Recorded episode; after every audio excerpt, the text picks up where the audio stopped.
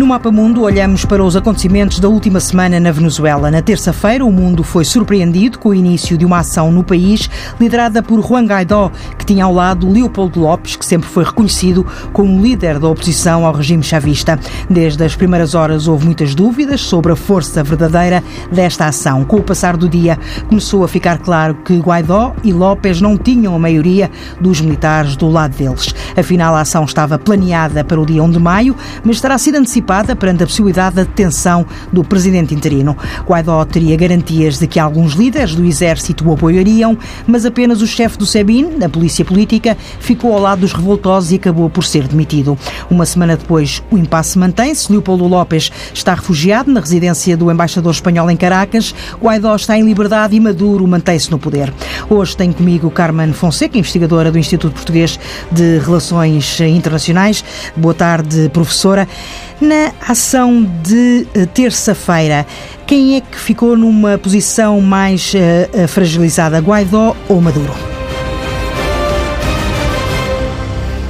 Bem, é uma, uma pergunta que é difícil de responder, aliás, do, da ação, do, da, da, atividade da, da última terça-feira ficaram mais perguntas do que propriamente respostas. Por um lado, a ação de, de terça-feira tem uh, um lado simbólico, digamos assim, uh, que, uh, do qual Guaidó consegue tirar algumas vantagens, alguns benefícios, desde logo pela libertação de Leopoldo López. em todo o caso, em termos concretos, a oposição e, e, Guaidó não conseguiram efetivamente mais nada para além da, da libertação de, de Leopoldo López.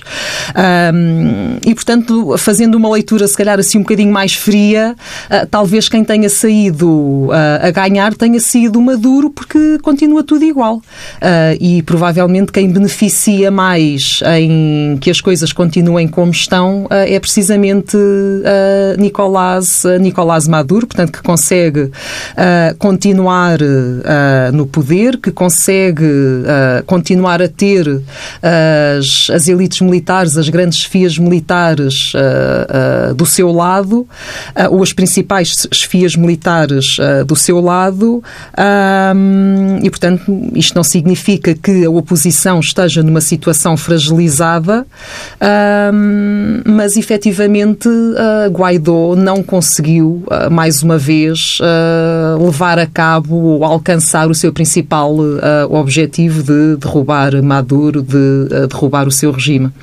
Leopoldo Lopes, que hum, há muito se, se, dizia que era ele que organizava a estratégia de, de Juan Guaidó, ele disse uh, em declarações que durante o tempo que esteve em prisão domiciliária esteve muito ativo. É um pouco essa confirmação de que tem sido ele o estratega de, de Juan Guaidó? Exatamente, muito provavelmente. Aliás, eh, quando em janeiro uh, Juan Guaidó uh, se, auto, se autoproclamou uh, presidente interino da, da Venezuela, uma das perguntas que se colocava era precisamente quem era uh, este jovem, porque a oposição uh, tinha sido sempre, uh, ou, a grande figura da oposição, mais carismático, mais ativo, era precisamente Leopoldo López, já dos tempos de, de Hugo Chávez, e portanto em 2014, 2015, quando ele, quando ele é preso, como que fica em aberta, em aberto a, a liderança da, da oposição, e eu próprio própria oposição venezuelana sempre foi marcada também por grandes divergências, por grandes conflitos internos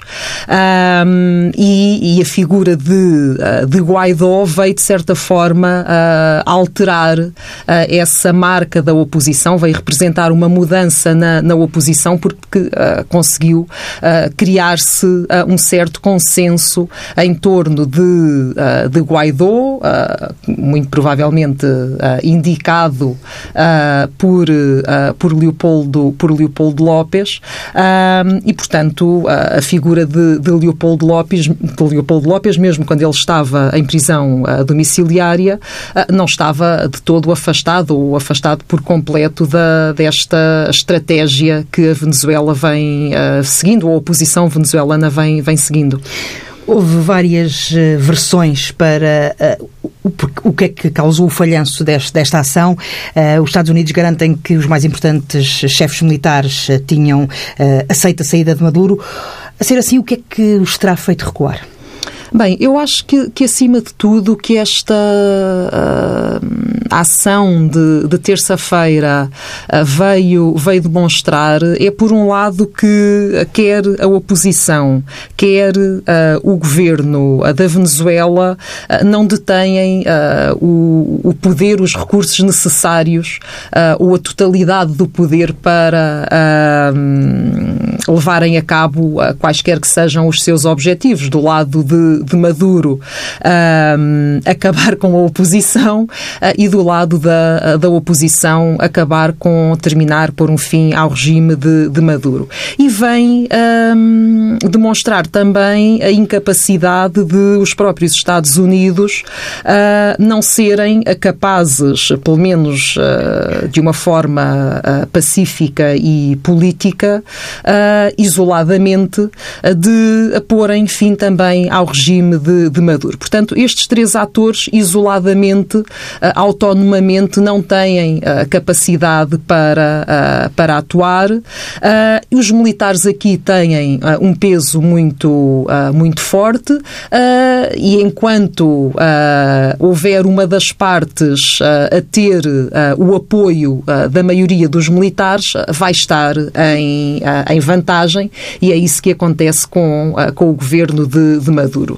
Uh, Porquê é que uh, os militares, ou será que os militares disseram uma coisa e acabaram por fazer outra? É difícil termos a certeza uh, dessa, dessa informação. Portanto, é, existe muita contra-informação, existe muita manipulação de, de informação uh, e é difícil nós sabermos ao certo o que é que eventualmente os militares ou algumas uh, fações militares Eh, possam ter dito a, a, à oposição uh, e se voltaram ou não atrás. Portanto, o, o voltar atrás talvez seja. Hum, ou, ou voltar atrás, ou, ou, Maduro conseguir, a continuar a, a, conseguir ter o apoio dos militares, é de certa forma explicado, por um lado, pela própria ideologia uh, que está subjacente ao regime e que uh, parte dos militares, muito provavelmente, uh, apoiam essa ideologia. E depois existe também, digamos, uma dimensão de interesses da própria sobrevivência dos, dos militares, portanto, como nós sabemos, sabemos, como tem sido uh, falado, um, os militares controlam também grande parte da, da economia, da, da indústria uh, petrolífera uh, e, portanto, existe, toda, existe aqui toda uma rede, toda uma teia que os militares não irão ceder facilmente sem que lhes seja apresentado algo, algo em troca. e, portanto, para voltar ao ponto, ao ponto inicial, inicial, estes atores, ah, quando eu digo que estes atores isoladamente não têm o poder para resolver a situação, justamente porque é necessário negociar. E negociar implica ceder em algumas coisas, uh, implica prescindir uh, de outras, e é isso que quer o governo e a oposição uh, quer os militares, quer os próprios Estados Unidos, se pensarmos agora nos atores externos, quer os próprios Estados Unidos, quer uh, a própria Rússia, terão que, uh, terão que fazer. O, o, o que esta ação revelou foi um envolvimento muito grande do, do, dos Estados Unidos um, participaram, pelo que percebemos, nas, nas, negociações entre a oposição e, e, e os militares. A Venezuela transformou-se num novo palco para o braço de ferro entre a Rússia e, e, os Estados Unidos? Absolutamente. Essa eu acho que é a leitura mais óbvia uh, ao nível uh, dos atores uh, externos, a leitura mais clara daquilo que, que se passou na, que, que, se passou na, na, na semana passada, que de facto a Venezuela transformou-se, digamos assim, no palco de disputa entre os Estados Unidos e entre, uh, e entre a Rússia. Um, os Estados Unidos de Trump são uns Estados Unidos muito uh, imprevisíveis, uh, são uns Estados Unidos que, muito provavelmente, quer seja bluff ou não, mas que se apresentam com uma postura mais agressiva também, portanto, que, como nós temos ouvido várias vezes, por, por Trump, a opção militar está sempre em cima da mesa. Existem alguns analistas que, que dizem que, que a Rússia não teria grande interesse em que este, esta situação na Venezuela evolu, evoluísse para um conflito militar, mas a Rússia tem também, precisamente face a esta disputa com os Estados Unidos, tem também uma atitude muito mais agressiva, uma predisposição muito mais agressiva do que, por exemplo, a China, como nós já aqui falámos. E, portanto, e ao mesmo tempo, a própria, o próprio discurso dos Estados Unidos e a visão que tem sobre a América Latina, da, da recuperação da tal doutrina Monroe, em que a América Latina se apresenta como o quintal dos, dos Estados Unidos e que, portanto, será a sua área de, de influência.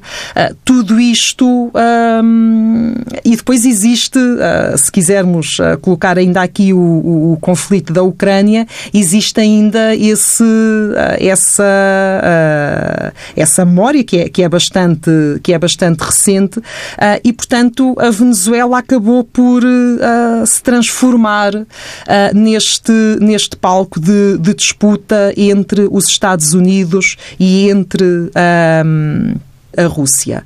Uh, e é de notar também um, que nem sempre uh, os, o facto dos Estados Unidos estarem presentes uh, neste, nesta disputa uh, não significa, nem sempre tem uma leitura, essa presença nem sempre tem uma leitura positiva.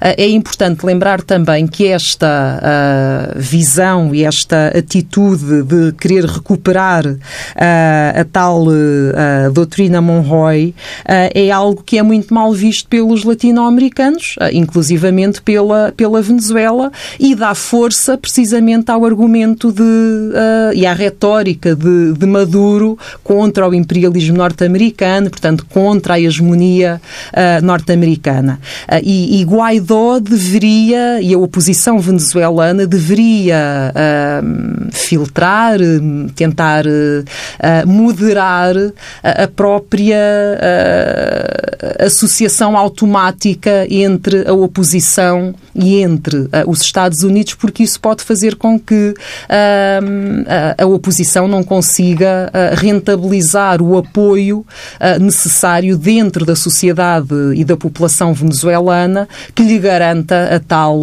a tal transição, porque não nos, não nos podemos esquecer que dentro da população venezuelana existe ainda uma grande fatia da população que apoia o regime de Maduro e que muito provavelmente uh, prefere uh, o regime de Maduro ao, uh, à presença norte-americana, à ingerência norte-americana no, no país. Mas esse distanciamento não está a acontecer, tanto que Juan Guaidó admitiu a possibilidade da Assembleia pedir uma intervenção armada. Justamente, esse, essa, esse distanciamento não, não está a acontecer e a mim parece-me, fazendo esta, esta leitura, indo buscar todo o imaginário histórico presente presente na, uh, na América Latina, que a oposição acaba por perder uh, por, por não evitar esse distanciamento do discurso uh, norte-americano.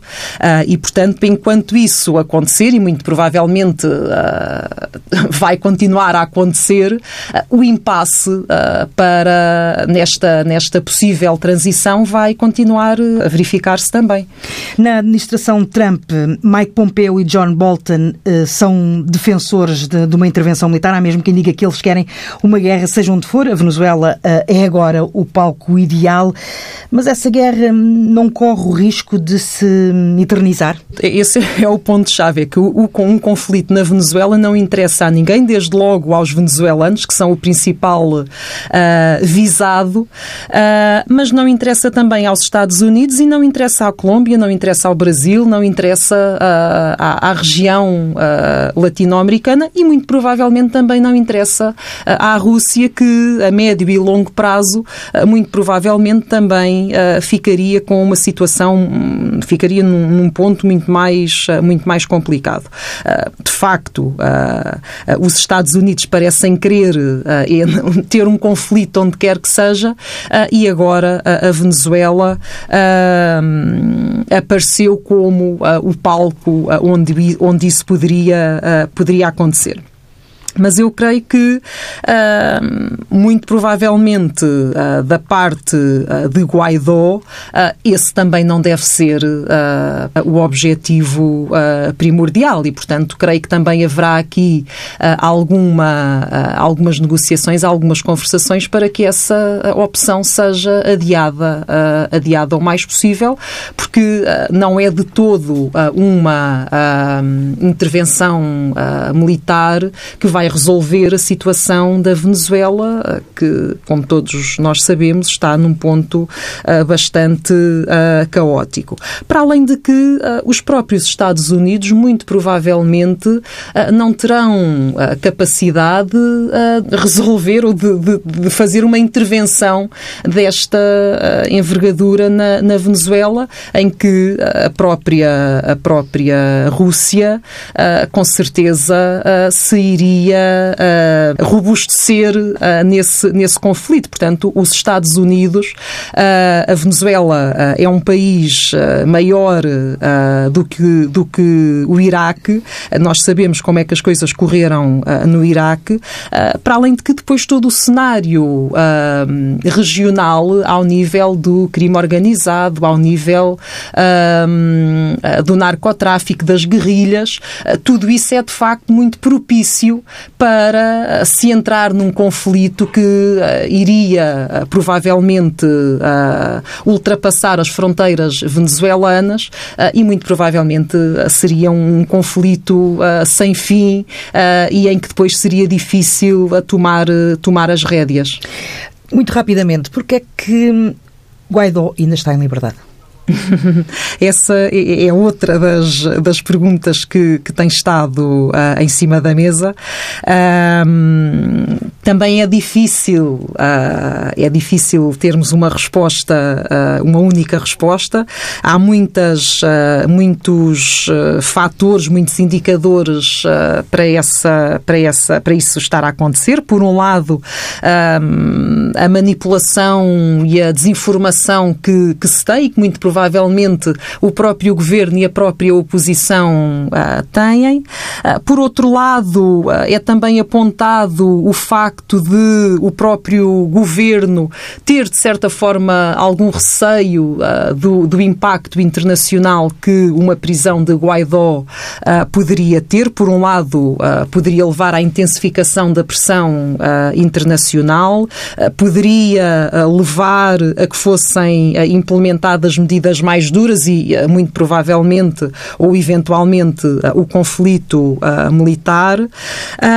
Pode ser também, como alguns analistas têm apontado, uma estratégia de Nicolás Maduro. Portanto, a, a, não prisão, a não detenção de, de Juan Guaidó e, e, continuar a ter a voz da oposição é um sinal de, de democracia.